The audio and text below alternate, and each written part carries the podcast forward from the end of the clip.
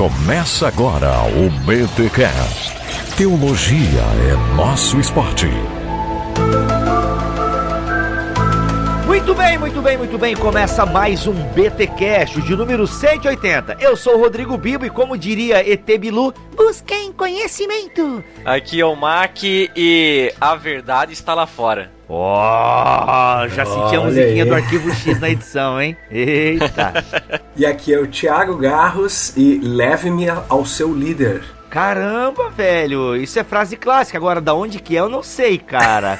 Leve-me ao seu líder. Isso é o, é o dia depois de amanhã, não? Como é que é? O, o dia em que a Terra parou? Isso aí é um, é um ícone da, dos filmes de ETs, né, cara? É. A, a expressão leve-me ao seu líder. Agora, não sei de onde surgiu. É, mas eu sei, mas é realmente é, é, é uma frase clássica. E a gente hoje aqui no BTcast, nesse episódio, vamos falar de extraterrestres, ETs, UFOs, OVNIs, seres verdinhos cabeçudos, enfim, vida inteligente fora da Terra ou não, e como isso afeta a nossa teologia, a nossa ideia de criação, a nossa ideia de Deus. Será que o filme Prometeus está certo? Não, brincadeira. Esse filme é. Pô, esse filme tinha tudo para ser bom, né, cara? Prometeus, né? Tinha tudo para ser bom, mas velho, Prometeus e não cumpriu, né? Para fazer a piada clássica da, da, da época e tal.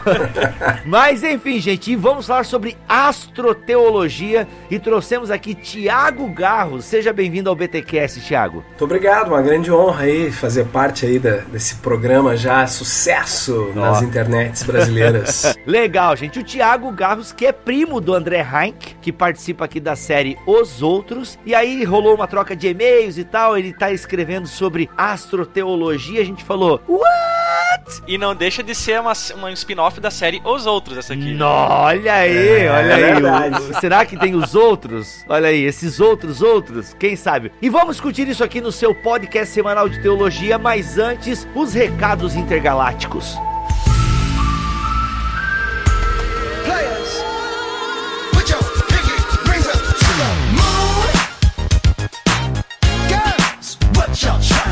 Muito bem, nos recados paroquiais dessa semana, estamos em clima de Natal. Olha aí, o Papai Noel chegou. Não, Papai Noel não. Estamos em clima de Natal, o São Nicolau tá por aí dando coisas e presentes para todos nós. E, gente, é o seguinte: você conhece o Mosaico Teológico? Aquele livrão, aquele livraço, aquele livrinho queridinho de todos nós aqui, aquela teologia sistemática da turma do Bibotalk, onde eu, o Alex, o Milho e o Mac escrevemos sobre o credo credo niceno constantinopolitano. Mas não sobre o credo em si, mas a partir do credo a gente faz uma pequena teologia sistemática abordando os principais temas, as principais doutrinas cristãs. E é um livro muito bacana, foi bem aceito pela galera, mas a gente não tem mais cópia física e nem dinheiro para fazer cópia física do Mosaico Teológico, até porque as últimas 300 unidades demoraram para vender, a coisa foi morosa, então o público do, da primeira unidade já foi. Agora é o seguinte, estamos dando,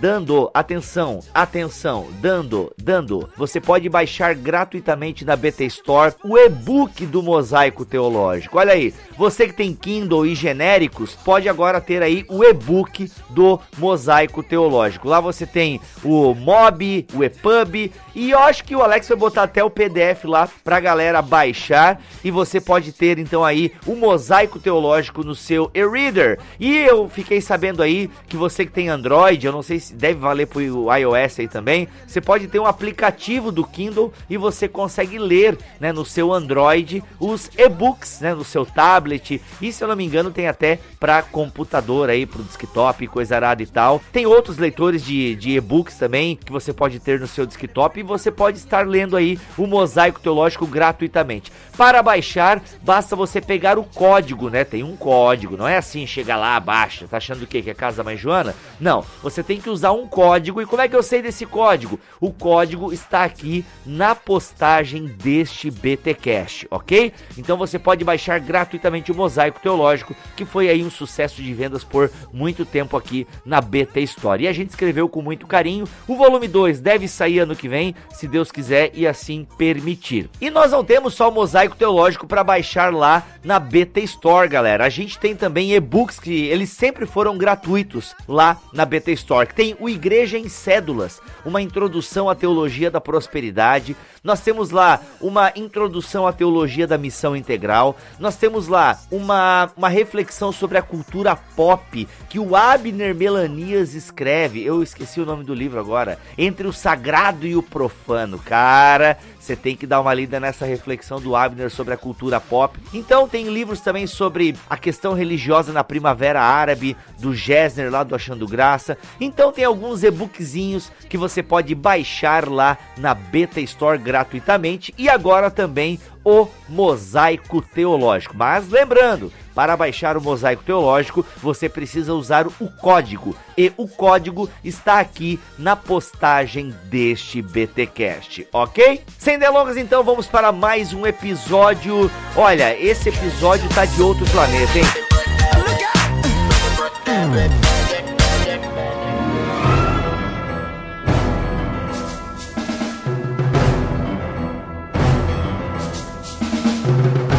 ETs extraterrestres. Cara, quem é que não sabe, quem é que nunca leu, nunca viu filme sobre ETs? Eu acho que todo mundo já se perguntou sobre vida fora da Terra. Tiago, essa é até a primeira pergunta que eu ia te fazer. Tu tem aí nas tuas leituras, quando a galera começou, pelo menos na literatura, né? Que se tem algo escrito, começou a pensar sobre vida fora da Terra, né? Extraterrestres, vida inteligente fora do planeta Terra. Tu chegou a haver algum registro nesse sentido de, do primeiro autor, do cara que começou a questionar isso e tal? Ou é uma coisa impossível de se fisgar e tal? Essa ideia de vida fora da Terra, ela, ela é muito antiga, só que a gente tem que entender assim que essa a maneira de entender Terra, como a gente entende hoje, ela também é, é ela é nova, né? Ela é pós-revolução científica. Então tu pega os platonistas, Aristóteles e tal, toda a questão da, da Terra, do planeta era uma questão diferente, né? Tinha aquela história das esferas, né? Que a realidade era em esferas e tal. Então assim, é difícil de dizer quando é que se começou a pensar sobre isso, porque a noção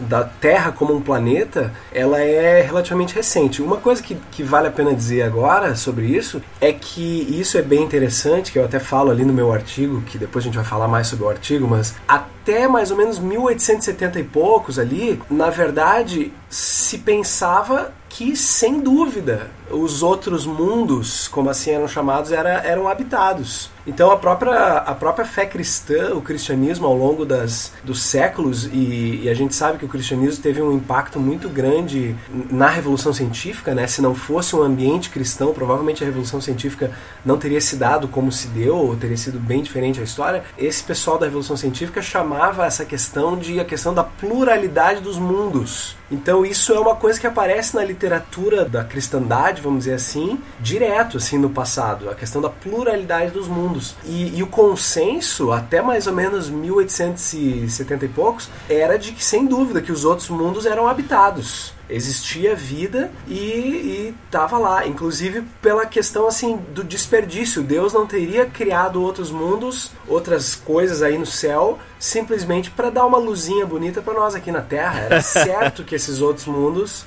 eram habitados, né? Caraca, então quer dizer que a galera é isso aí. Deus habitou e criou outras paradas. Isso para alguns cristãos, então, antigamente. Mas quando tu fala cristãos, é a galera da, da área científica, né? Não era. É, isso não é de cunho popular, certo? Até porque os populares não escreviam, né? Coisas, né? É, eu, aí eu não sei te dizer assim o quanto essa noção perpassava pro povo em geral. Mas na literatura tu vai olhar assim, uh, os cientistas que eram cristãos, né? Claro, toda, toda aquela questão da teologia natural né, de descobrir Deus através da ciência, o consenso era de que os outros mundos eram habitados, né? Agora eu não sei o quanto isso chegava a passar pro cristão não acadêmico, assim, né? Isso eu realmente não, não, não saberia te dizer. Mas o fato é que isso sempre chamou a nossa atenção. Eu cresci, né, vindo agora já pros, pros nossos tempos e tal, eu já cresci com essa ideia de ufologia, né? Eu tenho 30 e, sei lá quantos anos eu tenho, eu nasci em 82, em novembro de 82, eu tô com 34 então, né? Vou fazer 34. Uhum. Cara, a gente via na televisão televisão, né? Ó, possível OVNI, é, né? Possível OVNI não, OVNI pode ser qualquer coisa, né? É um objeto voador não identificado e tal. Então, ó, lá na, a gente ficava caçando, cara, a ET, o cara que faz o ET Bilu, né, que é o Jurandir. O Urandir Fernandes de Oliveira. É, que ele é o ET Bilu. O nome dele dá UFO. Como é que é? Ui, cara, olha aí. então, esse cara aí, ele já ia no programa do Ratinho, ou sei lá que programa, entortar colher, fazer. E ele dizia ter tido contato, né? Com, com extraterrestres. Eu sou do tempo que a gente idolatrava a tiazinha. É tiazinha o nome daquela mulher? Suzana alguma coisa? Sim, sim, sim. E a Suzana dizia que tinha sido abduzida por ETs. A Xuxa descia de um disco voador, cara, né? É, então, não, isso aí era... A nossa infância foi permeada pelos extraterrestres, né? o filme ET, cara, né? O filme ET marca a minha infância porque foi quando a primeira vez que passou ET na televisão, que eu acho que foi numa véspera de Natal, ou num dia de Natal, não lembro, mas foi quando eu queimei a minha mão com um foguete, estourou um foguete na minha mão, tá ligado? Então eu marquei que, pô, eu não consegui ver ET na televisão porque eu tava no hospital e tal. Então assim, a nossa infância foi marcada por, por esse imaginário da vida fora na Terra, os extraterrestres, os ETs. E aí, mas antes mesmo da minha infância, a gente já tem casos, né, que dizem ser casos verídicos. Tu chegou a estudar um pouco essa parada aí em torno da ufologia ou não é do teu interesse de pesquisa, Thiago? Cara, uh, é assim, ó, a, a, minha história com esse tema, e aí tu vai entender um pouco, eu vou chegar nessa resposta aí. Boa, vai lá. Eu sou biólogo, né? Eu me formei em ciências biológicas pela URGS, pela Federal do Rio Grande do Sul. E o curso de biologia da URGS, em 2003 para 2004, criou uma cadeira chamada exobiologia, que é a primeira cadeira numa faculdade brasileira a tratar do tema da vida fora da Terra. E desde então, assim, mais ou menos naquela época de 2000 para cá, esse essa área da ciência tem crescido muito, é a chamada exobiologia ou astrobiologia. Hoje em dia a NASA adotou o nome astrobiologia, então passou a exobiologia ficou um pouco de lado, assim, o pessoal fala mais em astrobiologia. E eu fiz essa cadeira, eu fui da primeira turma de exobiologia ou astrobiologia da URGS, eh, de, de fazer essa cadeira, né? E desde então eu comecei a me interessar sobre o tema e ainda mais sendo um cristão, eu comecei a pesquisar um pouco sobre essa questão. E aí eu descobri que existe uma área na teologia, nos países de língua inglesa, que se chama astroteologia, que é justamente uh, estudar as implicações para a fé cristã para as religiões em geral uh, sobre essa questão extraterrestre. Agora, com relação aos UFOs, isso é uma coisa que lá nessa cadeira, lá na faculdade, a gente fala desde o início da, da matéria, assim. Por mais que seja, bem como tu falou, tá na nossa, no nosso imaginário, tá na cultura popular, é uma, é uma discussão super, né, da Ibope e tal. O fato é que para a ciência, tá, esses casos chamados de ufologia, que a ufologia estuda, né, aparições e tal, isso tudo não existe. O que eles dizem assim, ó, o que os cientistas vão dizer é: não há evidência de vida extraterrestre, nem que já visitou o nosso planeta e nem que visita periodicamente. Não há nenhuma evidência confiável que a gente possa afirmar que exista vida inteligente fora do planeta Terra. Ponto. Esse é o, o consenso científico. E aí vem a pergunta, né? Tá, mas e, e tudo isso que as pessoas falam aí, né? E, e, e as aparições e não sei o quê. Bom, a, a, ciência vai dar várias explicações, né? Então, nessa matéria que eu tô falando que a gente fez lá na faculdade, eles, a gente tem até uma aula sobre isso, sobre a questão ufológica e a cultura pop e tal. E aí tem uma variedade de explicações, assim. Uma que eles dão é, a maioria das, das dos relatos ufológicos, né, são relatos são simplesmente histórias. E testemunho não tem muito valor, né, pra ciência, vamos dizer assim. Eu posso falar o que eu quiser e pronto. É igual delação premiada, né? É, exatamente. e aí tem sempre umas histórias assim que são meio suspeitas, inclusive, assim, né, sobre esses relatos, assim. Sempre acontece, não sei se vocês vão concordar comigo, mas é sempre assim, ó, é. Nunca é em São Paulo, capital, não sei o que, é sempre. é em Varginha. É no interior, é no meio do campo, é umas famílias de fazendeiro, uma coisa meio, sabe? Então assim, a ciência, a ciência ela vai descartar muitos disso porque é, é pouca gente, é duas, três pessoas, é... e aí ela vai explicar como, bom, pode ser alucinação, pode ser delírio coletivo, pode ser má fé, pode ser várias coisas, pode ser fenômenos psicológicos. Outro, outro exemplo, vídeos, fotos e coisas desse tipo. Uh, bom, isso aí a gente sabe que hoje em dia com Photoshop, CGI, né, do cinema, não dá para confiar muito também. Até o Fantástico tem aquele detetive Believe, não sei o que, né? Sim, que ele pega do E-Farsas. Uhum.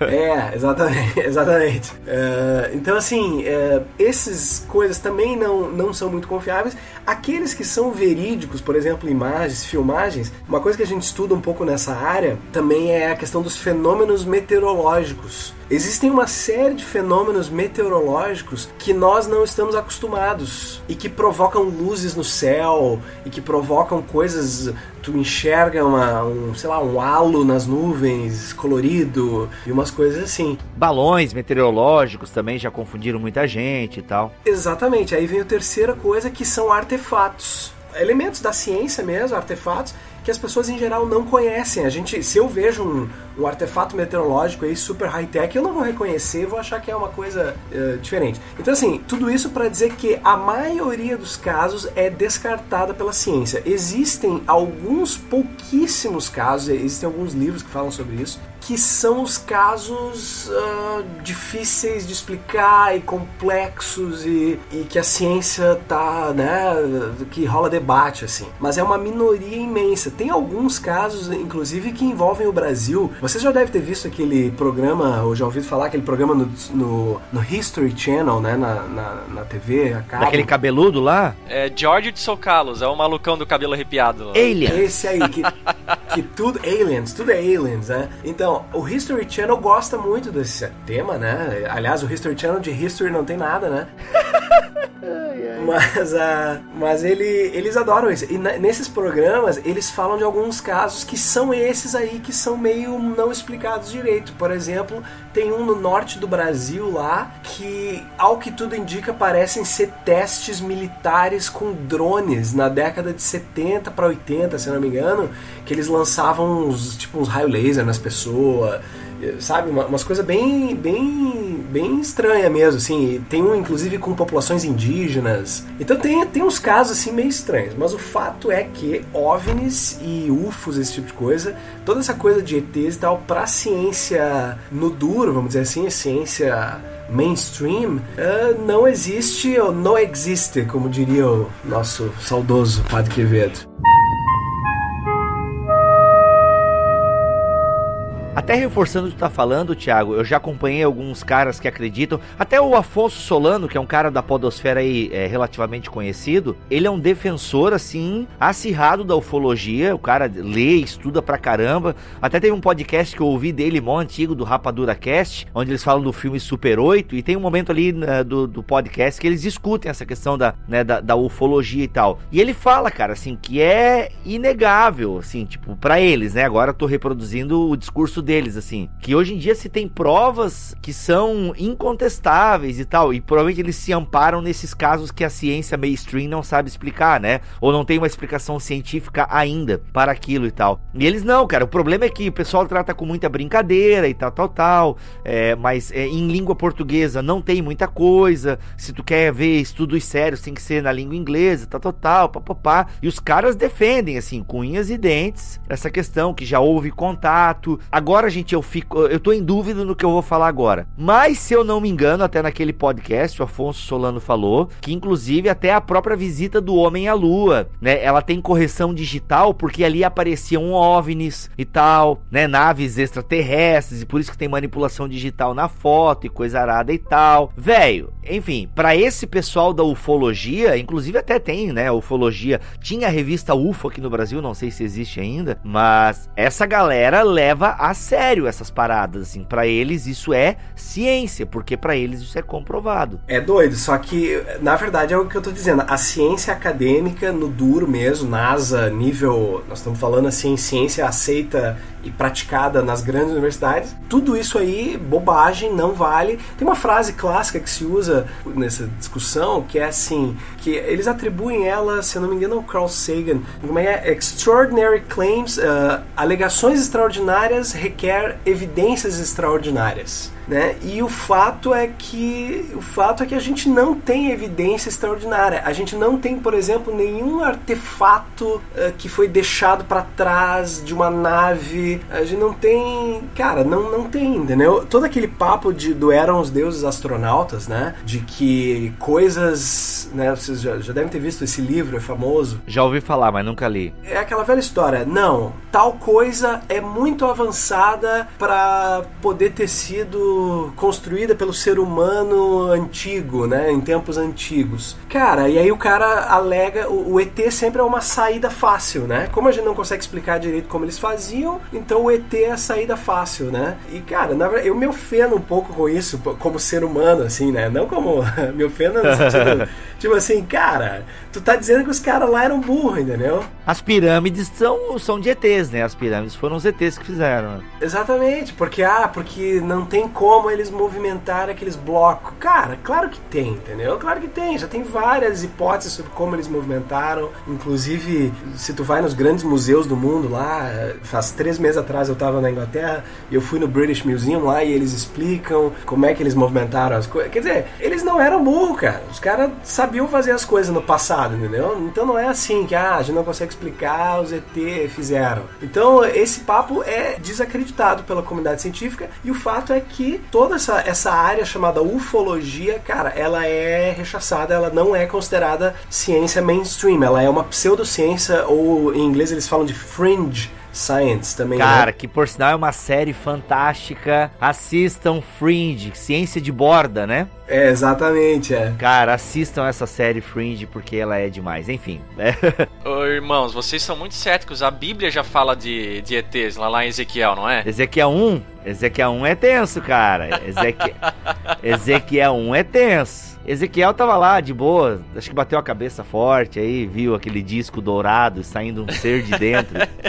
Mas tu não vai, não vai longe, porque essa galera da ufologia vai dizer isso, cara, vai dizer que até na Bíblia tem evidência claro, dos ET, entendeu? Com certeza. Então assim, o fato é, é, esse, só para deixar bem claro assim, para si, nós estamos falando de ciência do, no duro. A, a ufologia então ela não é considerada, ela é mais investigada inclusive como fenômeno psicológico. Sabe aquela história do uh, I want to believe, eles falam, é, eu quero acreditar. Sim, é preciso... do arquivo X, é do arquivo X até, né? Isso, é, exatamente. Então tem, tem gente que faz disso a sua causa de vida e coloca isso assim como uma coisa super, sabe? É uma, é uma coisa quase salvífica, assim, para essas pessoas, cara da, da ufologia aí, que não, que parece que precisa existir para redimir essa a nossa mediocridade na Terra. Não sei, tem um pouco a ver com aquilo que eu falo no meu texto ali, que depois eu falo um pouco mais desse tal texto aí mas uh, sobre o mito ET, né? Sobre essa questão do mito ET. O mito ET ele perpassa muito essa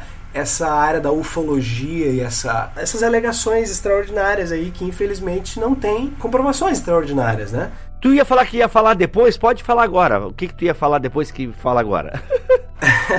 Não, uh, na verdade essa, esse assunto, assim, a, a pesquisa desse assunto, para mim surgiu por isso. Eu fiz essa cadeira, né, na, na, faculdade e aí eu sou, eu sou bolsista de doutorado, né? Eu faço doutorado em teologia e eu trabalho com ciência e religião. A minha área de pesquisa é ciência e religião, as relações entre a ciência e a religião. E aí eu participei de um workshop promovido pela Universidade de Oxford. Uh, a Universidade de Oxford tem um, tem um projeto para estimular essa área de ciência e religião, que é uma área nova na pesquisa. Vamos dizer assim, é uma área que está bombando no mundo inteiro, mas que na América Latina ainda está bem engateando, essa área de pesquisa em ciência e religião. Então a Universidade de Oxford fez um projeto que tem vários braços de atuação, e um desses braços de atuação é um projeto para alunos latino-americanos, para jovens pesquisadores latino-americanos, e uh, um dos braços do projeto é a realização de workshops, um por ano, para tratar de questões relacionadas à ciência e religião, tá? Só para dar um contexto para vocês. E o primeiro workshop que foi realizado no ano passado foi realizado no arquipélago de Galápagos, no Equador, e o tema era origem da vida, conceito de vida e vida extraterrestre.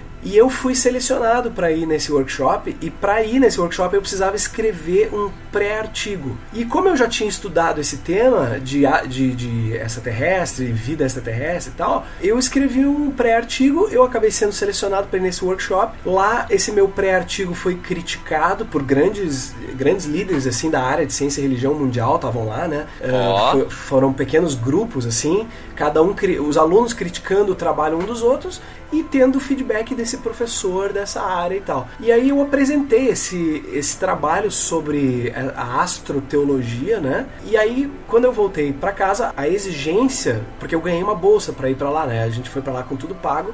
A exigência é que eu escrevesse o artigo agora mais qualificado, porque ele foi criticado, teve feedback, e que eu pudesse daí escrever um texto e publicar esse texto no meu país, no caso, justamente com aquele objetivo de fomentar essa área de ciência e religião, né?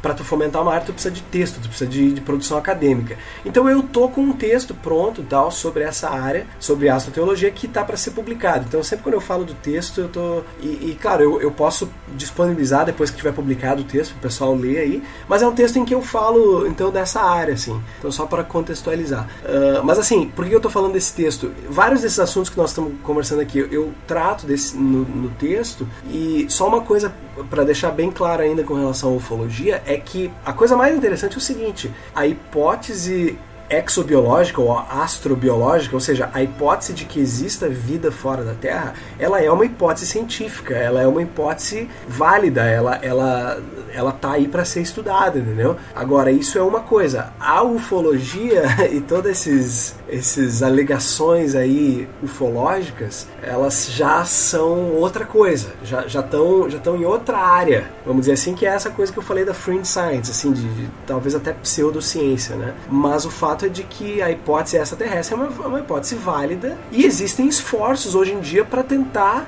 descobrir se existem extraterrestres ou não, né? Só pra gente resumir aqui então, Thiago, pra gente poder avançar na conversa. A gente tá falando então de ufologia, que é uma coisa, né? ufologia é uma fringe, fringe não, né? Fringe, fringe, fringe science, science, é. que é uma excelente série, já falei aqui. E a ciência mainstream, que é o que os acadêmicos, a galera, porque pra ciência mainstream é, não tem provas é, cabais ainda, né? Não tem, não prova tem provas de, de, uma vida inteligente ou até mesmo de vida fora da Terra, certo? Então. Exatamente. Então, Tiago, vamos então para essa, né? Tu falou que se a gente estava familiarizado, é, vamos seguir então. Familiarize-nos, por favor. não, então uh, existe, existem vários esforços das grandes agências espaciais para tentar encontrar vida fora da Terra. O fato, assim, to, todo esse lance de, de Marte, né, da, do ser humano ir para Marte, mandar robozinho para Marte, tudo isso aí tem a ver com essa hipótese exobiológica, ou seja, nós queremos achar vida fora da Terra, porque imagina, seria seria incrível, né? Imagina várias implicações para a própria ciência, toda a questão de como surgiu a vida na Terra, a origem da vida, tudo isso poderia ser esclarecido se nós encontrarmos n igual a 2 para a vida, porque até agora a vida tem n igual a 1, que é a nossa vida, a vida na Terra. Ah, não existe evidência nenhuma de nenhuma forma de vida fora desse planeta aqui. Nem na Lua, nem por enquanto, nem em Marte. Então, assim, os impulsos para a exobiologia, eles, ou para astrobiologia, surgiram muito recentemente, agora, surgiram há muito tempo atrás, mas ele deu, houve um grande impulso com a missão Kepler. Não sei se já ouviram falar da missão Kepler da NASA, que é uma missão para descobrir exoplanetas. O que, que são exoplanetas? Até, só para vocês terem uma ideia, quando eu fiz a cadeira de exobiologia na faculdade em 2004, nós tínhamos conhecimento de mais ou menos 200 exoplanetas, que são planetas que estão fora do nosso sistema solar. A gente vê as estrelas, mas a grande pergunta é: ao redor dessas estrelas existem sistemas planetários? Sim ou não? Até 2004, a gente sabia da existência de uns 200. De dois anos para cá, ou de um ano para cá com a missão Kepler, nós já sabemos de mais de 2 mil exoplanetas. Ou seja, existem mais de 2 mil exoplanetas. E por que esse nome exo? Porque são fora do nosso sistema solar. Ah, exoesqueleto, esqueleto por fora, entendi. Exo, uhum. exatamente. Então, assim, uh, nós já sabemos que existem muitos planetas. E desses aí, a missão Kepler, ela encontrou recentemente, faz menos de um ano, 22 planetas que estão na chamada zona de habitabilidade. O que, que é isso? Porque para a gente descobrir vida fora da Terra, a gente tem que pensar como é a vida na Terra porque afinal a gente só conhece a nossa, e pensar o que, que é necessário para que haja vida aqui na Terra. Bom, a primeira coisa para ter vida na Terra, não existe vida na Terra sem água. Então a primeira coisa que está se procurando aí fora no universo é planetas que tenham uma superfície que tenha água líquida. Porque não existe vida sem água líquida na Terra. Então a gente está procurando lugares que tenha água líquida. E já foram encontrados então 22 exoplanetas que têm água líquida na sua superfície. Então são planetas candidatos, vamos dizer assim. E na Terra é bem interessante, porque onde tem água tem vida. Pega qualquer coisa que tem água tem vida. Então a grande pergunta é essa: será que esses outros planetas que têm água têm vida ou não? Por isso que Marte é um lugar muito interessante, porque a gente sabe, porque a gente já botou robozinho lá, vários, que Marte hoje não tem água líquida, tem gelo nos polos de Marte, mas já teve água líquida. Então a grande questão é se já existiu vida em Marte ou não. Então isso é uma hipótese que está sendo estudada e, e, logo logo provavelmente a gente vai ter essa resposta, assim, se já houve vida em Marte ou não. Hoje se sabe que não houve, que não há, quer dizer, mas se já houve a gente não sabe. Então isso é uma das coisas que a astrobiologia estuda a, a, presença de vida em outros planetas. E vida, uh, nós estamos falando de vida, qualquer vida. A princípio microbiana, que é muito mais fácil de acontecer do que vida inteligente, né? Sim, mas não tem, né? A princípio, nem microbiana acharam ainda. Até agora não. Até hoje de manhã eu olhei antes de entrar aqui com vocês e não acharam. Nada ainda. O filme Interestelar brinca com essa ideia, né? Eu acho até que o Steve Hawkins esteve falando agora que nós, a vida na Terra vai acabar e tal, né? Acho que ele esteve dando uma declaração agora recentemente que a gente precisa se coçar aí porque a vida na, na Terra vai acabar e tal. Ah, e eu acho interessante essa premissa do, do filme Interestelar, porque, galera, precisamos procurar vida fora da. É, um lugar, né? Habitável fora da Terra, porque o planeta Terra se foi e tal. Então esse desejo, de alguma forma, né, a, a, arte, ela imita. Será que esse desejo por trás da ciência é mera descoberta ou porque os cientistas já sabem que o nosso planeta está fadado mesmo à implosão, né? Sei lá. Pois é, eu, eu acho que isso tem a ver com o fato da gente não conseguir cuidar direito do nosso planeta, né? Essa previsão do Stephen Hawking é porque nós vamos dar um jeito de acabar com o nosso planeta. Então a ideia é, é procurar um lugar fora para ver se, se a gente consegue transplantar a espécie humana e espécies de vida da Terra para outro planeta para que a gente possa, depois que a gente der um jeito de tornar inabitável o nosso, a gente ir para outro lugar, né?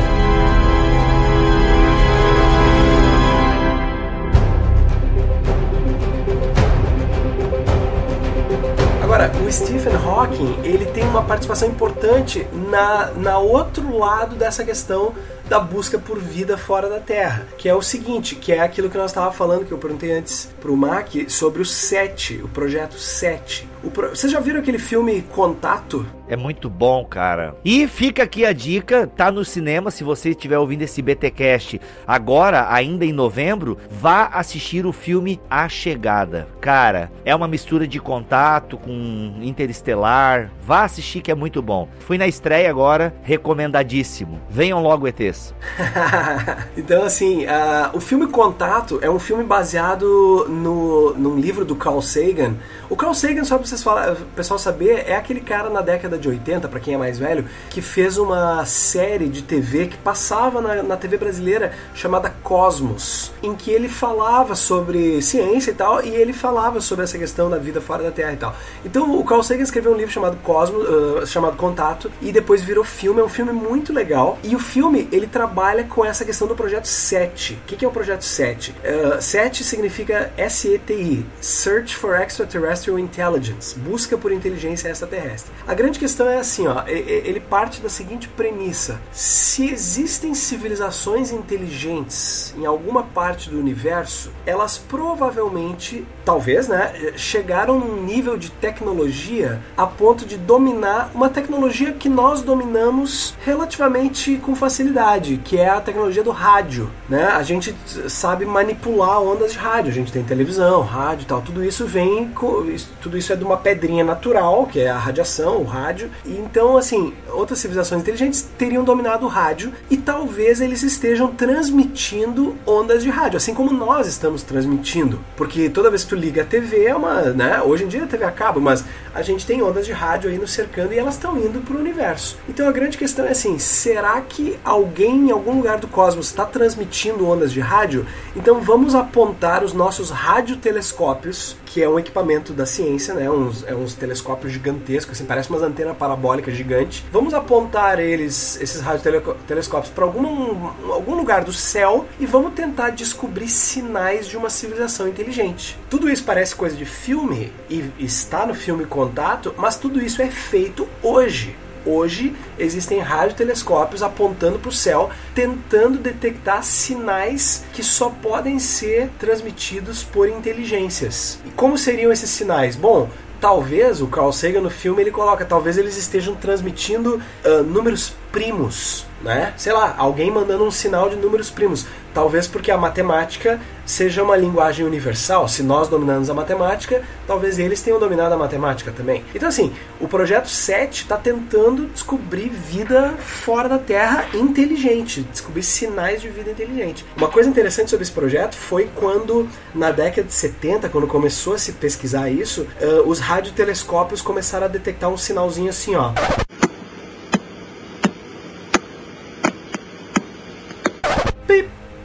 Periódico. Aí os caras ficaram loucos assim, pá, que que é isso? Bah, né? Eu sou gaúcho, então. Os caras começaram a detectar isso e, bah, olha só, alguém tá mandando um sinal periódico. Como assim? É um sinal. Porque quando tu aponta um radiotelescópio, tu escuta radiação de fundo, tu escuta chiado de FM. Shhh, assim, né? Uhum. E aí tá, beleza, isso aí é um barulho caótico, isso aí é um, é um barulho do próprio universo, né? Que as estrelas emitem radiação, a gente detecta isso. Só que começaram a detectar um pip, pip, né? Um barulho periódico. Sabe qual vai ser o problema, Thiago? Quando o barulho começar a fazer assim, ó.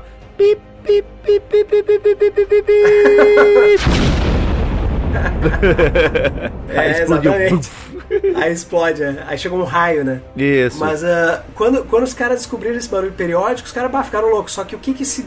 Depois se estudou e viu o que que era. Foi a descoberta dos pulsares. O que, que são pulsares? São estrelas que estão morrendo e que emitem radiação periódica, assim como um farol. Imagina um farol girando e, a, e aquela iluminação vem a cada um, dois segundos, entendeu? E faz Isso o bip. são os pulsares. E são, então, é origem natural, não é origem extraterrestre, não é origem inteligente. Então, assim, nós hoje estamos apontando os radiotelescópios. Qual é o problema dessa pesquisa e é onde entra o Stephen Hawking? Essa pesquisa não recebe muito dinheiro das agências de fomento e tal, então a gente está olhando para uma pequena parte do céu e a gente está buscando inteligência extraterrestre numa determinada frequência. Vai que eles estão mandando sinais para nós em outra frequência. Caraca. E a gente não está captando. Uhum. Ou vai que eles mandaram ontem e ontem nós não tava olhando. Ou na verdade eles mandaram milhões de ontens atrás, né? Porque até eu lembro o começo do filme Contato é fantástico por causa disso, né? É, se eu não me engano, eu não sei agora, eu não lembro qual é o caminho que a câmera faz, se é do espaço para a Terra ou da Terra para o espaço, né? Mas eu sei que a gente começa a ouvir coisas bem antigas, né? Bem antigas até chegar, porque a informação tá se espalhando pelo universo, segundo o filme Contato, né? E cara,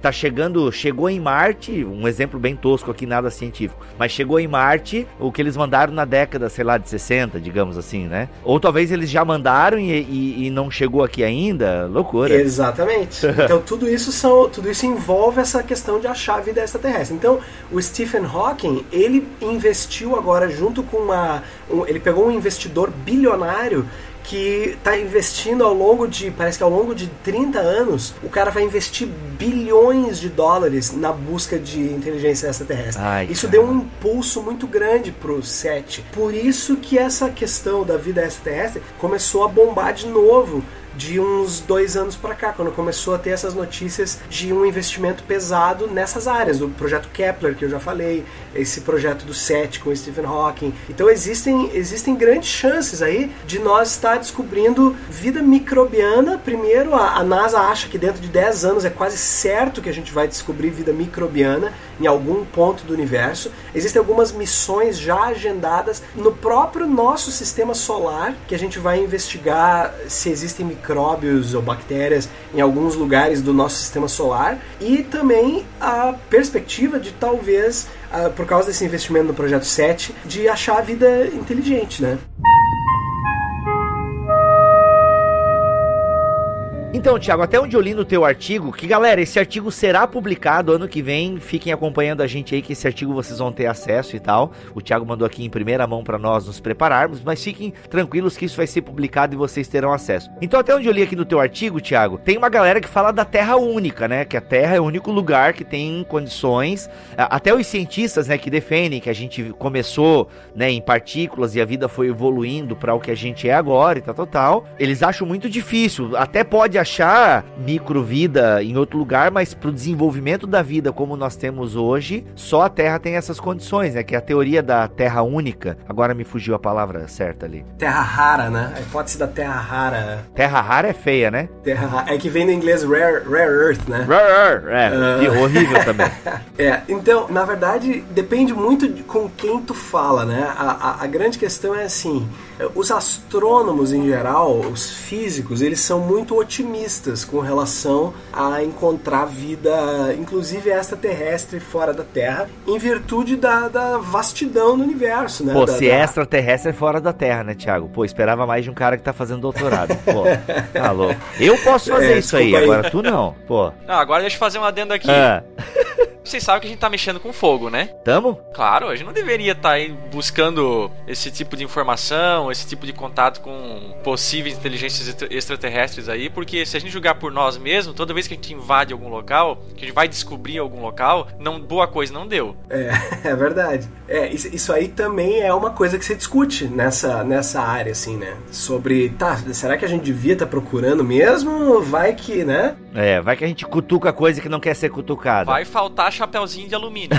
é. Cara, abrindo outro parênteses aqui, é um Inception de parênteses. Ah, inclusive, uma das melhores cenas do filme Sinais acontece no Brasil. E por que, que eu lembrei disso? Que tu falou do interesse, né, dos ufólogos pelo Brasil e tal. Cara, a melhor cena de Sinais é aquela é, cena. É Passo no... Fundo. É, naquele aniversário lá. Naquela lá eu me peidei todo. É, é em Passo Fundo aquela cena. É, Diz muito que é, no, é um vídeo de Passo Fundo. É, é muito é boa, legal, cara. É. é, enfim, vamos falar sério, vai lá. Não, realmente, a, essa, essa hipótese pode acontecer também. Mas o, o, fato é o seguinte: os físicos eles são então muito otimistas, uh, em geral, para achar a vida extraterrestre, né? Uh, por causa da magnitude do universo, de, de, imagina, bilhões de estrelas, talvez com trilhões de planetas e tal, né? Só na nossa galáxia e ainda existem outros bilhões de galáxias e tal. Só que os biólogos em geral, porque conhecem um pouco melhor de como é a vida no nosso planeta, eles em geral tendem a ser mais céticos com relação à possibilidade de vida surgir e quanto mais vida inteligente. Por quê? Porque na verdade, se tu pegar partindo de um pressuposto evolucionista, né, de evolução da vida na Terra, a gente sabe, segundo a ciência, que qualquer coisa que tivesse acontecido um pouco pouquinho diferente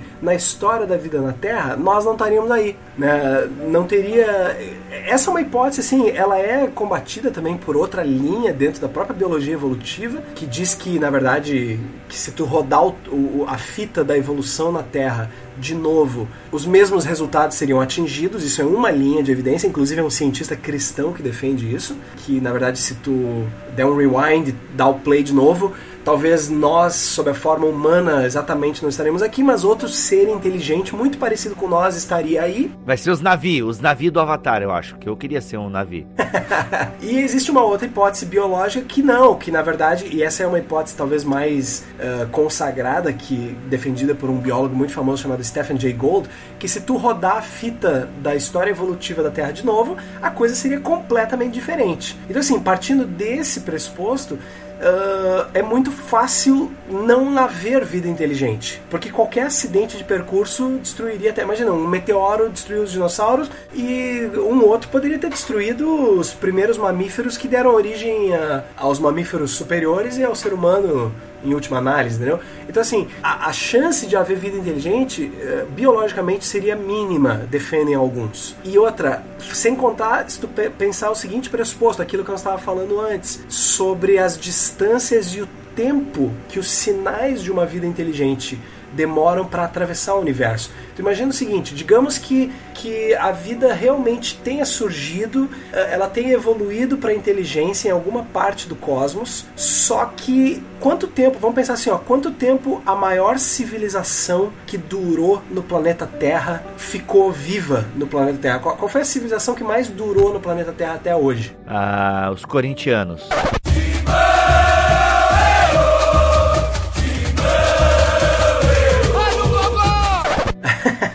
foram os romanos, né? Eu acho que foram. É, dá pra perguntar pro André. Mas o André. É, o André acho que diria que foram os romanos. Os romanos, a civilização romana, ela durou mais ou menos 10 mil anos na Terra.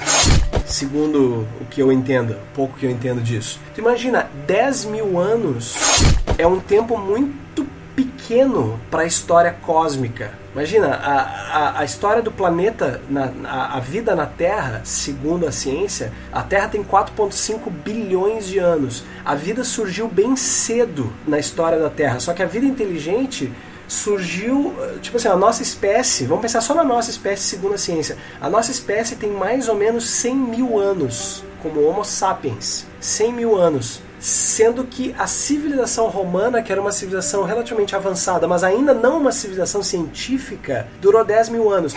A nossa civilização, que é científica, vamos pensar em revolução científica, ela não tem nem 300 anos. A revolução científica foi, vamos dizer, 350 anos, foi 1700. Nós estamos em 2000 e nós já estamos quase nos destruindo a nós mesmos com as bombas atômicas. Uhum. Na década de 80 a gente quase explodiu o planeta, a, a, guerra atômica, a guerra fria, né? Então a grande pergunta é assim, ó, será que uma civilização científica dura tempo suficiente para mandar sinais? E outra, esses sinais têm que atravessar o universo, eles têm que chegar até nós dentro da nossa janela de tempo. É aquilo que tu falou, vai que já surgiu em algum lugar do cosmos, eles já mandaram sinais, só que eles mandaram sinais e depois se extinguiram. E esses sinais chegaram aqui quando os dinossauros estavam aqui. Mas eu, eu acho, Thiago, o seguinte, que a galera pegou, já veio pra cá, deu uma olhada no Facebook e falou, abandona. Vambora. abandona que, olha. Tem aquele meme, cara, tem aquele meme do capitão, que fazia o, o capitão lá da Enterprise, que hoje em dia ele faz o, o, o Stuart capitão lá. Kirk. É, ele é o Capitão Kirk, é verdade, é da nova geração, né? Não, não é o Capitão Kirk, cara. Será que é? Cara, tem o, tem o Spock, tem o Capitão Kirk, não, não sei qual que tu tá É falando. o careca, é o careca que já fez o Star Trek lá. Aí tem um meme dele, assim, sentado, na, fazendo uma cara de indignado. É por isso que os ET não falam com a gente e tal, quando alguém faz alguma asneira e tal, né? Mas não sei, às vezes, às vezes eu desconfio, cara, não sei. O Transformers já vieram pra cá e, ó, a gente tem esse poder destrutivo e tal. Eu não sei, não sei. Cara, se tu perguntar pra mim eu sou um pouco cético, eu acho que por ser biólogo, com relação às inteligências extraterrestres. Eu acho que a vida fora da Terra vai ser encontrada de forma microbiana. Agora, seres inteligentes, eu sou um pouco cético, cara. E não é por questão religiosa, por, por eu ser cristão. Tem muita gente que é, eu acho que pelo cristianismo, porque isso aí geraria alguns problemas, talvez, pra teologia. É, assim se diz, né? Agora, eu, eu, eu é por uma questão científica mesmo, cara. Eu acho que pode ser que eles até surgiram ou vão surgir mas eu acho que a gente nunca vai descobrir, cara, porque por causa das distâncias, por causa das escalas de tempo, eu tendo a ser um pouco cético quanto a isso, mas é só a minha opinião, né? Eu sou agnóstico em relação a ETs. Só corrigindo ali, não é o Kirk, é o Jean-Luc Picard, o nome do personagem do Patrick Stewart. Ah, é o Picard. Isso, é porque é da nova geração e tal, né? Isso, é o comandante Picard. Né? Isso, justamente. Ô Tiago, uh, partindo um pouco para a questão teológica, para as consequências teológicas a respeito desse assunto, né?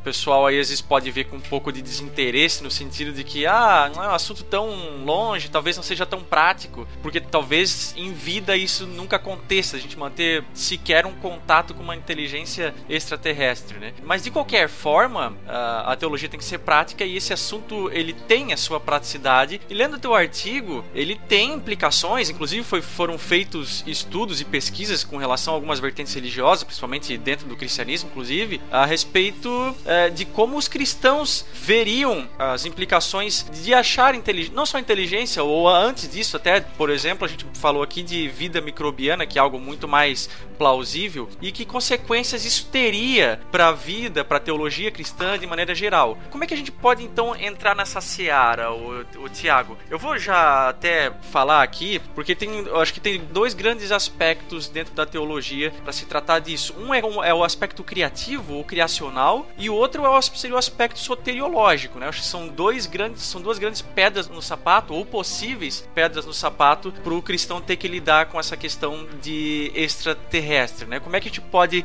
então começar a pensar nisso, Tiago? Um parênteses antes de entrar propriamente na questão, uma coisa que eu acho interessante nesse filme novo do Super-Homem uh, com o Batman, né? É que justamente eles tratam dessa questão religiosa, né? Que é uma coisa que nenhum filme do Super-Homem ou de super-heróis e tal trabalha. E se tu for parar pra pensar, tu imagina se a, se a história do Super-Homem fosse real no planeta hoje. Imagina se chega uma nave com um menino, um cara com superpoderes que vem de outro planeta.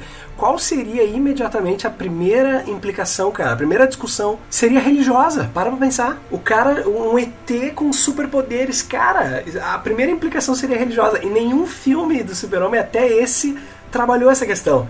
E esse filme trabalhou, então eu achei isso muito legal, né? O pessoal diz que aquilo ali não é o super-homem, tá? Mas dane-se, pessoal dos quadrinhos. Eu achei um filme, cara, fantástico. E justamente por essa pegada, caramba, ele é um ET, cara. Ele é um, ele ET, é um ET, cara. É um ET, ninguém, ninguém tinha pego essa, essa sacada ainda de pensar nisso. O cara é um ET com superpoderes, ou seja, ele é Deus, ele é Jesus, que quem ele é, sabe? Então isso eu achei muito legal. Inclusive tem até o Mike Tyson, que é o cara que deu continuidade ao Carl Sagan lá no, no Cosmos. o Neil deGrasse, é. Mas tem um Tyson no nome dele, não? porque eu só lembro de Mike Tyson. É lamentável, cara, porque o, o, Neil deGrasse Tyson, ele é brilhante, o cara é um astrofísico animal e a galera não conhece ele, a galera só conhece ele por causa do meme do Ui. Isso, uh -huh, uh -huh. aquele meme do Ui. Com a mãozinha assim, né? Com a mãozinha. A galera vê, é, exatamente, a galera vê aquele meme e não tem noção de que aquele lá é um dos principais cientistas do século XXI, assim. e ele participa do Batman vs Superman e ele traz à tona essa questão, assim, né? Cara, fantástico. Muito bem lembrado a questão do, do Man of Steel. Inclusive, vocês citaram agora há pouco a série Cosmos, né? Do Carl Sagan. E recentemente a Netflix disponibilizou também uma nova leva com a apresentação do Neil deGrasse Tyson. É ele que apresenta agora. Sim, ele fez a revitalização, né? Do, da série Cosmos. Da série Cosmos. Que eu, eu, eu assisti, eu gosto, mas eu ainda sou mais fã da primeira, acho que por questão nostálgica também. mas olha só, a outra coisa que tem a ver com o cinema também, que tem a ver com a, com a implicação religiosa, é o filme Contato também. Esse é outro mérito do filme Contato, que trabalha justamente essa questão de que quando, quando vocês vão ver o filme, uh, quando a gente faz contato, realmente os radiotelescópios detectam um sinal inteligente, a implicação principal que o filme trabalha, e aliás a religião é, é a linha condutora do filme, né? De uma maneira um tanto quanto ingênua, na minha opinião, porque é feita por gente que não é cristã e tal, mas assim, é, é uma das coisas que o filme trabalha, né? A questão religiosa se nós fizermos contato. É, não confundir esse filme Contato com o outro filme chamado Contatos Imediatos de Terceiro Grau do Spielberg de 77. Exatamente. Não, é só Contato mesmo. Contato com a Jodie Foster. E o Matt McCord, né? Que, que é o religioso. Esse filme do Spielberg também é bem legal, o Contatos Imediatos de Terceiro Grau. Tem a musiquinha, né?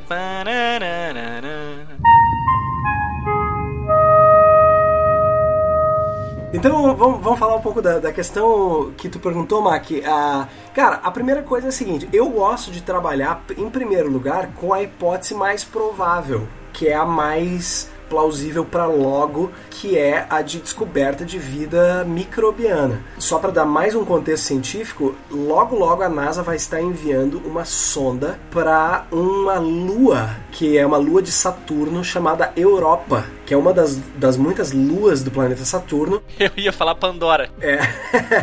Não. Essa lua se chama Europa e ela é, a gente já sabe que ela é, ela é uma lua de gelo praticamente a superfície dela é de gelo. O pessoal é frio mesmo, o pessoal é frio, né? não tem crente, a Europa é assim mesmo, cara.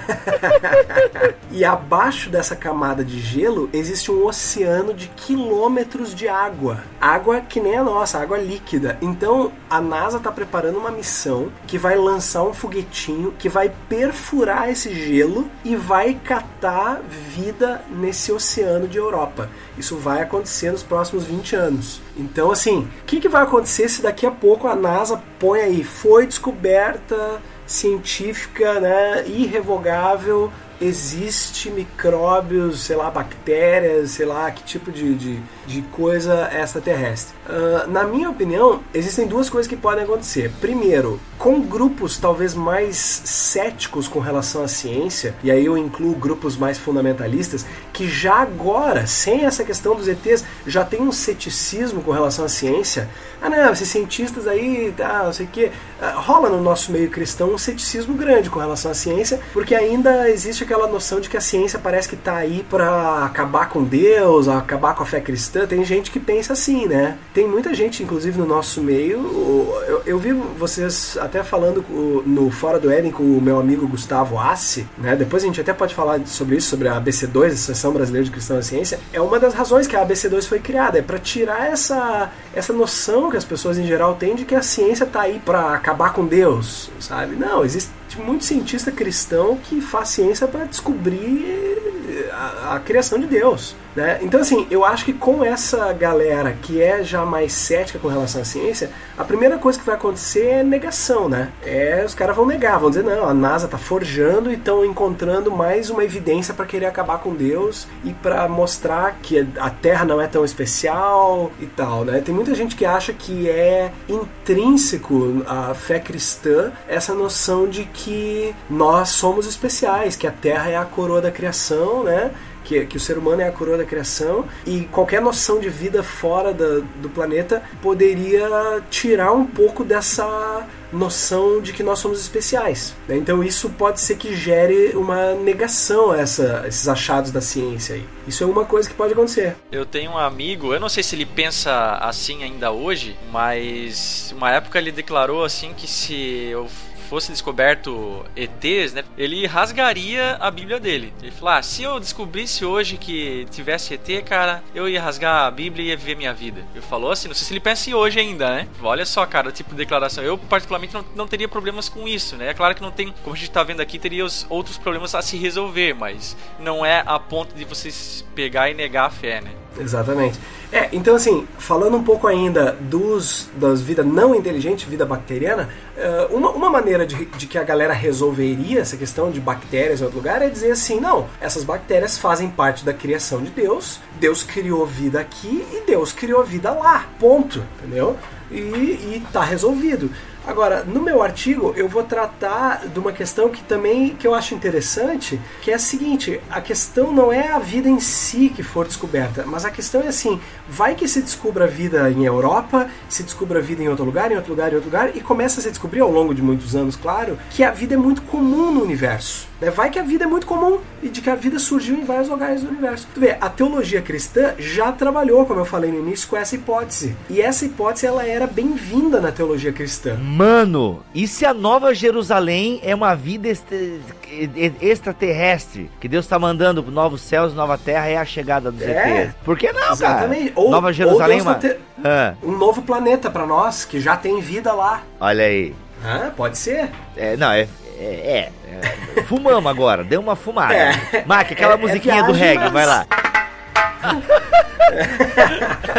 Ai, agora fomos longe. É, ah, mas assim, eu acho que pode ter, assim, pode, cara. Eu acho que a vida microbiana pode revelar uma coisa que é o seguinte: Deus é criador muito mais do que a gente imaginou. Ele criou vida aqui e ele também criou vida em outros lugares. E a vida é abundante no universo e ele é um Deus que ama a vida, ele é um Deus da vida e vambora. E, e aí Deus, na minha opinião, seria muito mais criador do que só ter criado vida na Terra. Isso é uma possibilidade de interpretação, entendeu? Que ao contrário de ser perniciosa ou agressiva para a fé cristã, ela pode ser celebrada pela fé cristã. Como ela era celebrada antes da gente ter bons telescópios e ver que o universo aparentemente é estéreo, ou seja, não tem vida. Aquilo que eu falei no início, até 1870, 1900, os caras achavam que a vida estava cheia de vida, inclusive na Lua, inclusive em Marte, e tudo isso dava glórias a Deus porque Deus era mais Deus, porque Deus era Deus deles também, dessas outras vidas, entendeu? Isso é uma questão. É que tem a implicação da redenção, né, Tiago? Acho que é aí que pega, né? Pois é, aí que pega. E aí, o pecado é um pecado cósmico, mas é cósmico no sentido só do nosso planeta? Porque assim, a vida micróbica, como é que é o nome? Microbiana. Eu gosto de inventar termos, tá, cara? Quando eu for famoso e ser um deputado, vai tudo pro dicionário as palavras que eu invento. Como eu sou só um Zé Ruela, eu só sou burro mesmo. Então, assim, essa vida, mi... pô, esqueci, microbiana, né? Microbiana. Eu, uhum. sinceramente, ela não me incomoda, tá? Porque até tem uma teoria que tu apresenta no teu texto ali, que pode ser que bateu aqui na Terra e levou pra outro lugar. Então, assim, sinceramente, não me... E mesmo que tenha vida micróbica, microbiana em outro lugar, cara, não é uma coisa que me assusta, assim, entendeu? Eu acho que pode ser mesmo criação de Deus e Deus pode criar até vida inteligente, tá? Até vida inteligente, que é uma coisa como eu acho que eu tô um pouco na tua linha, assim, ainda que eu sou mais é, agnóstico em relação a isso, né? Mas, digamos assim, cara, não teria problema. Foi descoberto, bater uma foto de uma pessoa andando em Marte. Meu, bem-vindo, paz do Senhor, irmão. É nós. Se vier pra Terra, tem que aceitar Jesus, irmão. Não tem, chega aí. Então, assim, eu, eu não sei se é porque, sei lá, tem uma veinha liberal que corre aqui em mim de vez em quando, assim, mas é, eu não teria muito problema, porque eu penso, foi comprovado, pá, vida em outro planeta. Independente se é microbiana, micróbica, microbiana, ou, ou um Transformers, ou sei lá o que. Ok, mas o meu negócio, a Bíblia, para mim, ela tá falando aqui do planeta Terra, seres humanos. Cristo não se fez ET, ele se fez ser humano porque o problema é com a gente. Talvez Cristo tenha se encarnado naquela outra e eles tenham tem a sua história de redenção, entendeu? E eu não sei, mas então eu trato isso muito para mim é um pouco tranquilo assim. Eu ficaria feliz, né? Enfim, o filme A Chegada me deu bastante esperança em relação aos ETs.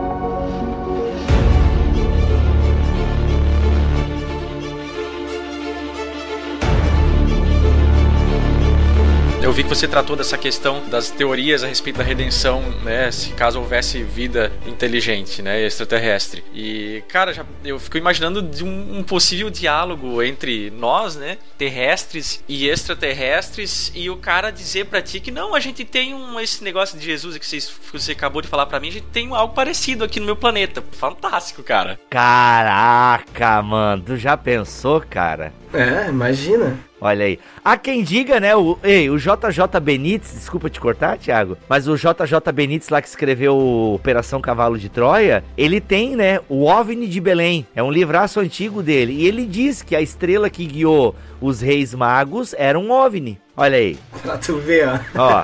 A galera vê OVNI na Bíblia, olha aí. Olha aí. Why not? Why not? Gente, eu não acredito, mas. É, enfim, tá aí, né? Mas seria massa, já pensou? Ou não, né? O id de Jesus é pros outros planetas também. É, pois é, olha aí. saber. Ó, ampliando o id. Eu acho que aí começam a surgir as questões interessantes mesmo, né? Se realmente a, a, hipótese de vida microbiana é uma coisa, eu acho que vai ser legal, eu acho que engrandece a criação de Deus, na minha opinião, é, e tem implicações teológicas nesse sentido. Agora, o grande lance é a vida inteligente mesmo, extraterrestre. E aí rola essas perguntas que vocês estão fazendo, né? A questão, será que Jesus Cristo, como Deus encarnado, uh, teria que ter visitado outros planetas para morrer por eles, como Jesus? Primeiro, será que eles seriam livres? Né? Será que eles teriam. Porque tem toda uma questão de liberdade, de livre-arbítrio, tem todas umas questões. Eh, que seres seriam esses? Que tipo de inteligência seria essa? Sabe? E se eles são livres e pecadores, será que a, o sacrifício de Jesus na Terra teria efeitos cosmológicos? e eles teriam que de alguma maneira saber que num outro planeta Deus né, morreu por, inclusive por eles ou será que eles teriam que Deus teria que escrever uma história de salvação para eles e talvez até revelar para eles em forma de livro, em forma de sei lá eu como. Então assim é, são várias questões complexas assim uh, que vale a pena a gente conversar. Assim, eu uh, no meu texto, vocês vão ver lá depois, que existem alguns artigos que trabalham com essa possibilidade. Talvez a, o, o, primeiro artigo, a primeira coisa que, que a gente não falou ainda que talvez seja interessante de falar e que é e que eu gosto muito e é a minha opinião é o seguinte: por causa dessas complicações, uh, inclusive que tem a ver com a história que o teu amigo Mac falou, ah, se for descoberto eu vou rasgar minha Bíblia. Tem um pesquisador americano que ele testou isso. Ele, ele fez uma pesquisa chamada de crise religiosa em função de inteligências extraterrestres. Então ele analisou o seguinte cenário: a confirmação de vida inteligente fora da Terra causaria em mim uma crise religiosa que a minha fé se abalaria, a minha fé sofreria uma, uma crise. Essa é a pergunta de pesquisa dele. E aí ele pesquisou diversas denominações religiosas, inclusive cristãs. Então ele pesquisou católicos, protestantes evangélicos, protestantes não evangélicos, uh, igreja ortodoxa, uh, né, da, da russa, ortodoxia grega. russa mormons, judeus, budistas e não religiosos. E a grande conclusão dele foi que assim, ó, todas as tradições religiosas tiveram porcentagens de 90% para cima. Na verdade, a mínima foi 83 ou 85%, mas todas as outras foram 92, 90, 95,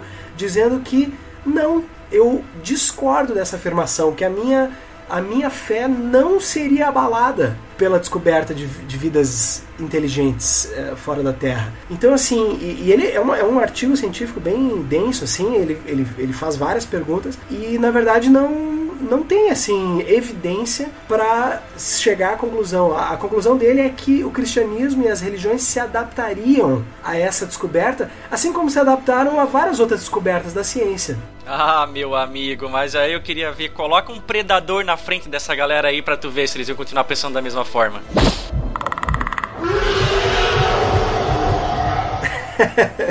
pois é. Não sei, é, claro, né, é uma pesquisa teórica, tem todas as questões. Que tipo de extraterrestre?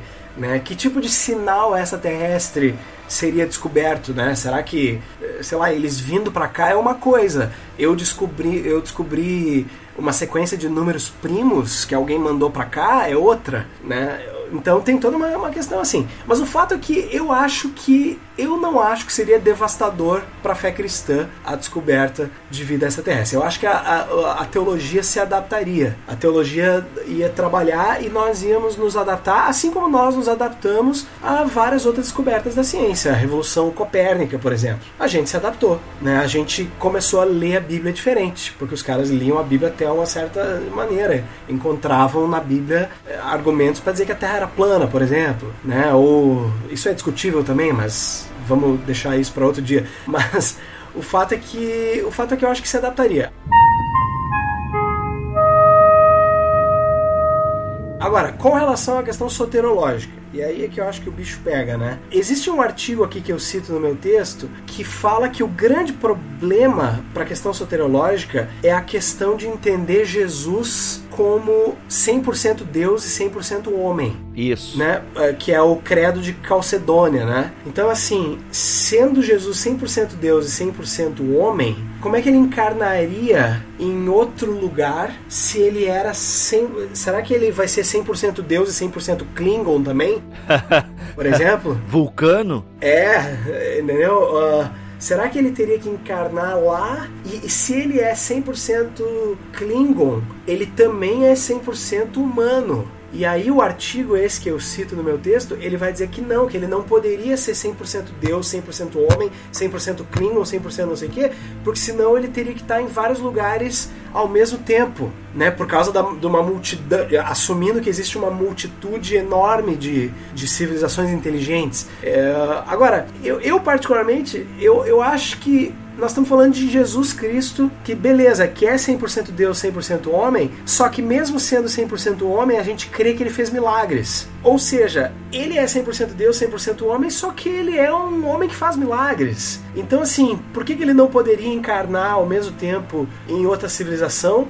Sendo 100% Deus e 100% Klingon e também 100% humano. Ah, eu tenho, eu tenho dificuldade com isso. Apesar dele ter se tornado algo, alguém histórico, né, num ponto da nossa história, ele continua, enquanto Deus, sendo o criador do tempo, né? Ele está fora do tempo e não condicionado ao tempo, né? E outra coisa é que a gente está supondo que essas outras civilizações estão vivendo no nosso no mesmo tempo, né? A gente não tá, a gente está desconsiderando aqui esses aspectos de relatividade que os, as civilizações podem ter é, existido há milhões de anos atrás ou milhões de anos na frente, né? O que daria tempo para Jesus se encarnar em um lugar, morrer e se encarnar em outro. Mas mesmo assim, eu consigo, no meu caso, né, uh, pessoalmente eu desvendo esse mistério olhando para nós aqui. Uh, olhando do ponto de vista terreno, Jesus se encarnou num ponto específico da história e num ponto específico de um lugar no planeta. Isso por si só já limitou a salvação de muita gente aqui. Sem dúvida, é um bom ponto. Então, eu, pegando esse princípio, eu não vejo problemas em aplicá-lo às civilizações de outro planeta. Né? Eu vejo o problema seguinte, porque para mim é um problema de ordem ontológica. Jesus, depois da encarnação e depois da morte e ressurreição, não deixou de ser ser humano. Então, essa mesmo que a gente esteja falando de espaço, tempo e local e, e tempos diferentes, para mim eu tenho um problema. Jesus não tem como deixar de ser humano para agora assumir a natureza Klingon, entende? É, porque aí é, é, a gente fere violentamente a cristologia né, das duas naturezas. Sem dúvida, só que uma coisa que a gente tem que pensar é que mesmo ele não deixando de ser humano pós-ressurreição, ele era um humano que atravessava a parede. Sim, mas não deixa de ser ser humano. Daí ele tava com soma pneumaticosa, ele tava com o corpo glorificado, entende? Mas ele, a estrutura constitutiva dele era 100% humano, entende? A não ser que Cristo tenha o milagre de assumir simultaneamente outras naturezas. Então ele pode ser, aí eu vejo a questão do milagre que tu levantaste ali, Thiago? É, eu acho que é por aí. É, ele pode assumir 100% ser humano, 100% Klingon, 100% vulcano, e aí nesse sentido eu até imaginaria. Até porque no aspecto revelacional, o que importa pra gente é que ele foi humano, né? Não importa pra gente se ele foi Klingon ou vulcano, né? Nem quando ele foi. é, o que pode acontecer também é onde ele foi. Aí eu levanto outra, já que a gente tá na área da, né, daqui do, do reggaezinho. Estamos ah, na área da fumaça aqui, né? E tudo é permitido a partir de agora. Da ayahuasca. É, estamos tudo aqui, tudo é permitido a partir de agora. Talvez a pergunta não seja quando, né? Mas seja onde. Porque ele pode, talvez, num universo paralelo, ter assumido, entendeu? Então a gente pode também falar de universos paralelos aqui. Exatamente. É. E, e tem uma outra questão que é o seguinte: uh, outro, outro jeito de resolver. Ah, nós estamos aqui fumando um, né? Aventando possibilidades. Imagina se tu quiser, se tu quiser ficar com a ideia da, de uma encarnação terrena e tal, de validade cósmica, por que que Deus não poderia ter escrito a história da salvação aqui na Terra e ter jogado para outros planetas, outras civilizações, uma história em forma de livro, em forma de revelação escrita que remeta, remeta aqui para a Terra. Entendeu? Assim, vamos pensar assim, vamos pensar em C.S. Lewis, entendeu? Sim. C.S. Lewis fala da história de salvação num outro planeta, num outro universo. Uhum. Ele conta uma história de salvação nas Crônicas de Nárnia, vamos dizer assim. Uhum. Imagina que, que nesse outro planeta eles escreveram uma história de salvação que aponte para essa aqui da Terra, mas que, que foi revelada para eles em forma de livro, entendeu? É um elemento profético extraterrestre, né? Exatamente. Ou talvez essas outras civilizações, ou a civilização, não tenha caído e eles vivam até hoje em estado paradisíaco. Talvez esse aspecto moral que cabe a nós ser humano, que está todo no contexto aí de redenção, né, criação, é, morte redenção e tal, é, talvez não se aplique a extraterrestres, né? E, e, mesmo que eles sejam inteligentes, as pessoas normalmente aplicam inteligência à questão moral, né? Eles podem ser super inteligentes e mesmo assim não ser necessário uma redenção para eles, né? A despeito deles entenderem ou não o plano da redenção. Falou, não, eu entendi o que vocês passam aí na Terra, no planeta de vocês, a questão religiosa e tal, mas uh, não, a gente não precisa disso. Não, os nossos antepassados escolheram Deus, né? né? Não, não, não comeram do fruto e tal. É uma possibilidade também. E Jesus tenha sido necessário só para nós. Exatamente, exatamente. Eles podem ser tratados apenas como meras criaturas, assim como a gente trata um cachorro ou um um elefante, entendeu? Tem isso também. Ah, aí tu levanta outra parada. Aí, peraí, aí elefante que.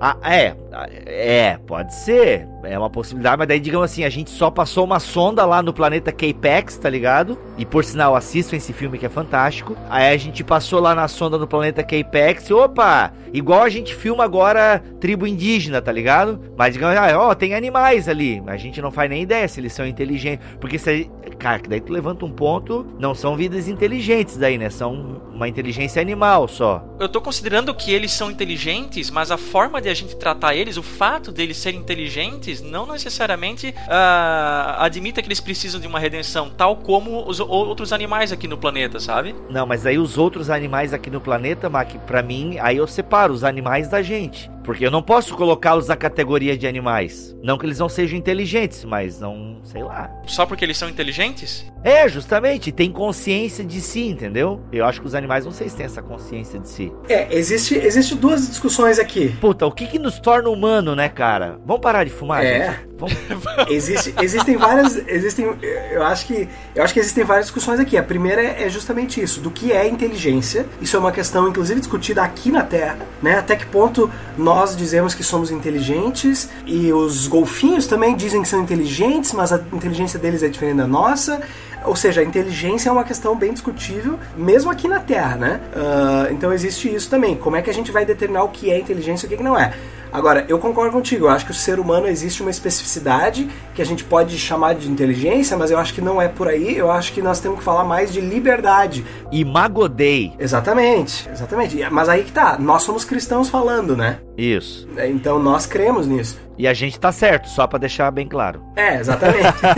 exatamente. Então, assim, a questão é, digamos falando dos ETs, se eles têm essa liberdade que fez com que houvesse uma separação de Deus e que eles precisem de redenção, que é o ponto que o Mac levantou. Eu acho que se eles são simplesmente animais como os outros animais aqui da Terra, Cara, entendi. eu acho que eu acho que não tem problema. Só o ser humano foi criado em Magodei. Os ETs, se existem, são criaturas perfeitas, tipo os anjos, entendeu? Mas que Deus botou lá em, na Europa, entende? É, não precisamos nem ir no, no perfeito. Eles podem ser inocentes, como os animais. Isso. Mas não são em Magodei, eu acho. Aí. É, ou não precisam de redenção por Isso. alguma outra questão. Então, eu acho que essa é uma questão interessante. O problema dessa abordagem é o problema que o artigo que eu cito no meu texto vai falar que isso fere o chamado princípio da mediocridade. Não sei se tu leu ali, Mac que o cientista ali, o Christian Weidman, que, que argumenta contra isso, ele vai dizer que isso aí feriria o princípio da mediocridade, porque de alguma maneira o ser humano seria especial. E o ser humano, baseado nesse princípio da mediocridade, assumindo que existam milhões de civilizações, não tem por que ele ser especial, né? Não tem por que ele ser, ah, por que, que nós somos tão especiais? Então, assim, uh, beleza, aí já, claro, quem tá falando isso é um cara que não crê que nós sejamos especiais, porque o cara não é um cristão. Então, assim, a grande questão é, será que a teologia cristã necessita do seguinte ponto: necessita que o ser humano seja especial sob alguma ordem, sob algum prisma, seja cósmico, nós somos especiais no cosmos, ou seja, inclusive, só aqui na Terra, nós somos especiais aqui na Terra. Eu acho que existe debate na própria teologia cristã sobre isso, sobre nós sermos tão especiais assim e o que, que significa esse ser especial, porque tem toda uma questão também de que na redenção não é só nós que vamos ser né, redimidos. Existe toda a nova criação. Toda a criação vai ser redimida. Tiago, deixa eu cantar pra ti. Você é um espelho que reflete a imagem do Senhor. Não chore se o mundo ainda não notou. Já é o bastante Deus reconhecer o seu valor. Você é precioso, mais raro que o ouro puro de Ofir. Se você desistiu, Deus não vai desistir. Ele está aqui pra te levantar.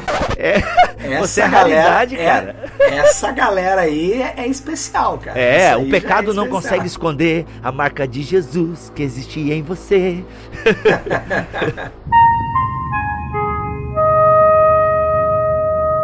Como tu falou, Tiago, existe essa questão de ser especial não dentro, mesmo dentre outros cristãos, né? Se tu pensar na teologia, quando ela fala que os que são salvos, eles são abençoados por isso, e os que não são salvos, não, obviamente, né, por conclusão, não são abençoados por isso e terão um destino horrível, você consegue já fazer uma separação de especialidade nesse sentido, né? Que é inclusive acima da própria ser humano, ou seja, dentro do ser humano que por si só já é especial, vamos dizer assim, existe uma categoria de ser humano que parece ser mais especial ainda. É isso que tu está dizendo. Isso, é, não tô, não tô entrando no mérito de alguém ser melhor que o outro nem nada disso. Mas a partir do propósito de Deus para o homem, né? Que ele. O propósito principal é que ele desfrute Deus para sempre, é, na condição de salvo. Então você aí você já tem uma separação entre dois grupos de pessoas, né? Então você já tem uma especialidade aí para um grupo de pessoas específico que é a igreja do Senhor, né? Então. Só que isso, isso pode ser interpretado da seguinte maneira: isso pode ser não uma condição especial ontológica mas uma bênção que Deus dá de alguns se relacionarem com ele e outro não, outros não. Fora um pouco da questão salvífica da salvação, mas pensa assim, ó, o ser humano eh, pensando nas outras criaturas da Terra e aí extrapolando para condição cósmica. Não, não existe uma condição ontológica do ser humano ser mais especial que outras criaturas. Simplesmente é que o ser humano, pela graça de Deus, Deus quis dar a essa espécie uma, uma oportunidade de desfrutar de um relacionamento numa esfera diferente que outras criaturas de Deus desfrutam com ele. Porque assim, eu não tenho como dizer que o cachorro e que a alface aqui do meu lado não estão desfrutando de um relacionamento com Deus que simplesmente é diferente do que o que eu desfruto. Pelo contrário, eu posso até achar que eles desfrutam de um relacionamento muito maior com Deus, simplesmente porque para eles não foi dado a opção de rejeitar Deus. Pô, com, a, com o alface, o alface aí tu tá, tu tá demais, hein? Com o cachorro até sei, porque cachorro tem até pastor, tudo, né? Cachorro tem até pastor. Agora, com alface, aí, aí a tua erva é diferente da minha, cara.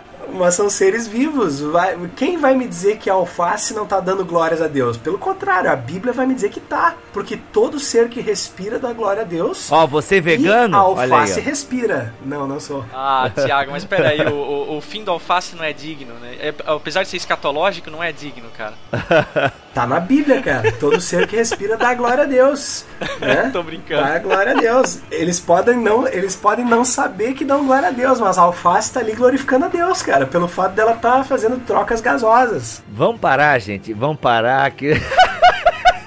Não, mas e é legal essa, tu, essa tua visão, Tiago, porque poderia ter sido outra civilização, né? É, tu imagina você, vamos fazer um exercício de criatividade aqui, né? Na condição de Deus, você tem toda a sua criação, embora a gente não saiba se exista ou não ou, é, vida é, inteligente, né? Extraterrestre, mas vamos imaginar que existam, então tem naquele planeta X, no planeta Y e tem aqui na Terra, e Deus vem lá e fala: ó, esse aqui, eu, eu fiz aquilo lá, eu fiz A, fiz B, fiz C, mas esse aqui eu vou fazer de um jeito diferente e tal. Eu avacalhei. Nesse aqui eu avacalhei. Inclusive, assim, esse aqui eu vou dar a chance deles me rejeitarem. E pode ser que Deus tenha uma outra história, é, e não necessariamente pior ou melhor, para outros povos, outras civilizações, nesse sentido, né? Ele só escolheu fazer de um jeito diferente para nós, mas pode ser que exista uma outra história super interessante a ser contada no outro planeta de uma forma bem diferente. Talvez em outro planeta foi o Espírito Santo que encarnou? Olha aí. É, ou uma revelação, sei lá, de, outra, de outro modo, de, um, de livro, sei lá, uma revelação, sei lá em resumo, assim, eu, eu acho muito legal discutir isso, eu acho sensacional, uh, mas eu não acho que é necessário a gente rasgar a Bíblia. Eu, eu, eu pelo contrário, eu, eu acho que ia ser sensacional e a gente ia ter que eh, repensar algumas coisas, talvez, dependendo de como for essa descoberta. E eu acho que isso daria, no fundo, mais glória a Deus, sabe? Eu, eu acho, eu vejo isso com olhos interessantes, apesar de eu repetir, ser cético com relação à nossa capacidade de descobrir essas vidas inteligentes. Eu acho que elas podem até existir ou ter existido, mas eu, eu sou cético com relação a gente descobrir. Mas isso eu falo por ser biólogo e não por ser cristão. Assim. Como cristão, eu acharia na real o máximo se a gente descobrisse, justamente para saber como é que é e trabalhar com essas questões, entendeu? Imagina quantas grades na, né, na, nos cursos de teologia iam abrir novas, né? Missões interplanetárias. Isso. É. Conheça a teologia Klingon. Exatamente.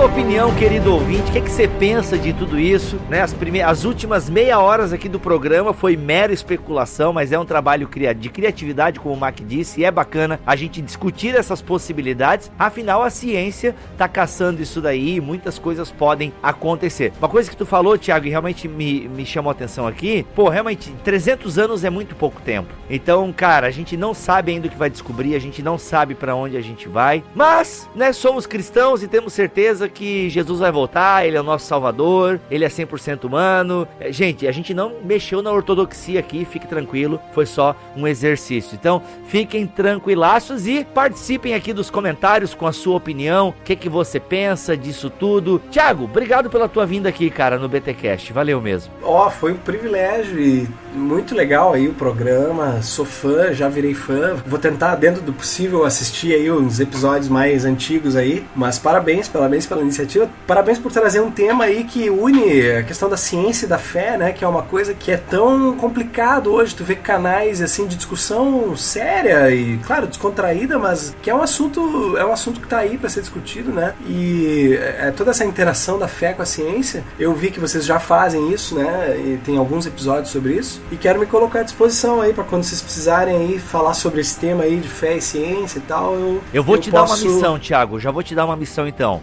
Convença Guilherme de Carvalho. Eu tô há um ano atrás dele. Encontrei já ele em eventos. A gente se abraça, se beija, tem comunhão. Mas na hora do gravar, ele não me estende a mão. Então, tá aí a tua missão, tá? Chama o Guilherme pra jogar. Cara, vamos falar aí, né, da ciência, desse grupo de cristãos na ciência. Vamos lá. Tô tentando com o Leopoldo Teixeira também, que é teu parça. Então, tá aí. A tua missão é trazer o Guilherme de Carvalho pra cá. Porque eu desisto. Mas, cara, parabéns, parabéns mesmo. Só para falar um pouquinho disso, eu, eu sou colaborador da Associação Brasileira de Cristãos na Ciência, né? Tem alguns textos meus lá no site, né, da associação. Vocês podem estar olhando cristãosnaciencia.org.br. Uh, eu, fa eu, o meu mestrado na teologia é sobre ciência e religião, né? Na verdade, eu trabalho com aquelas questões mais cabeludas de Darwin, criacionismo e tal. É, essa é a minha área de especialidade, na verdade. Esse papo aí de, de astroteologia dos ETs é uma coisa que eu faço de lado, assim, né? Que tem a ver com ciência e religião, mas é uma área muito nova ainda, então eu estou escrevendo agora sobre isso e tal, mas não é o que eu faço no dia a dia mesmo. Dia a dia eu trabalho com as questões de ciência e religião mesmo,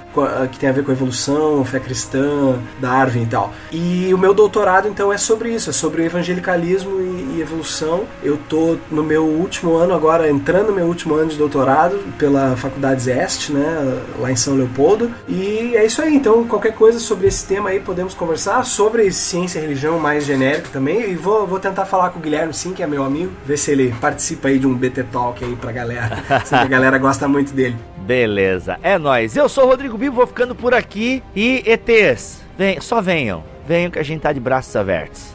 Venham que a gente dá um jeito daí de, de, de tratar dessas questões uma vez que eles chegarem. Aqui é o Mark e será que teologia vai ser esporte de alguns extraterrestres?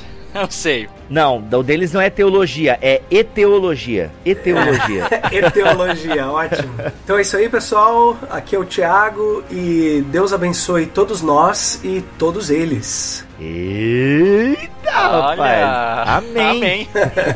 e na linguagem dos ETs.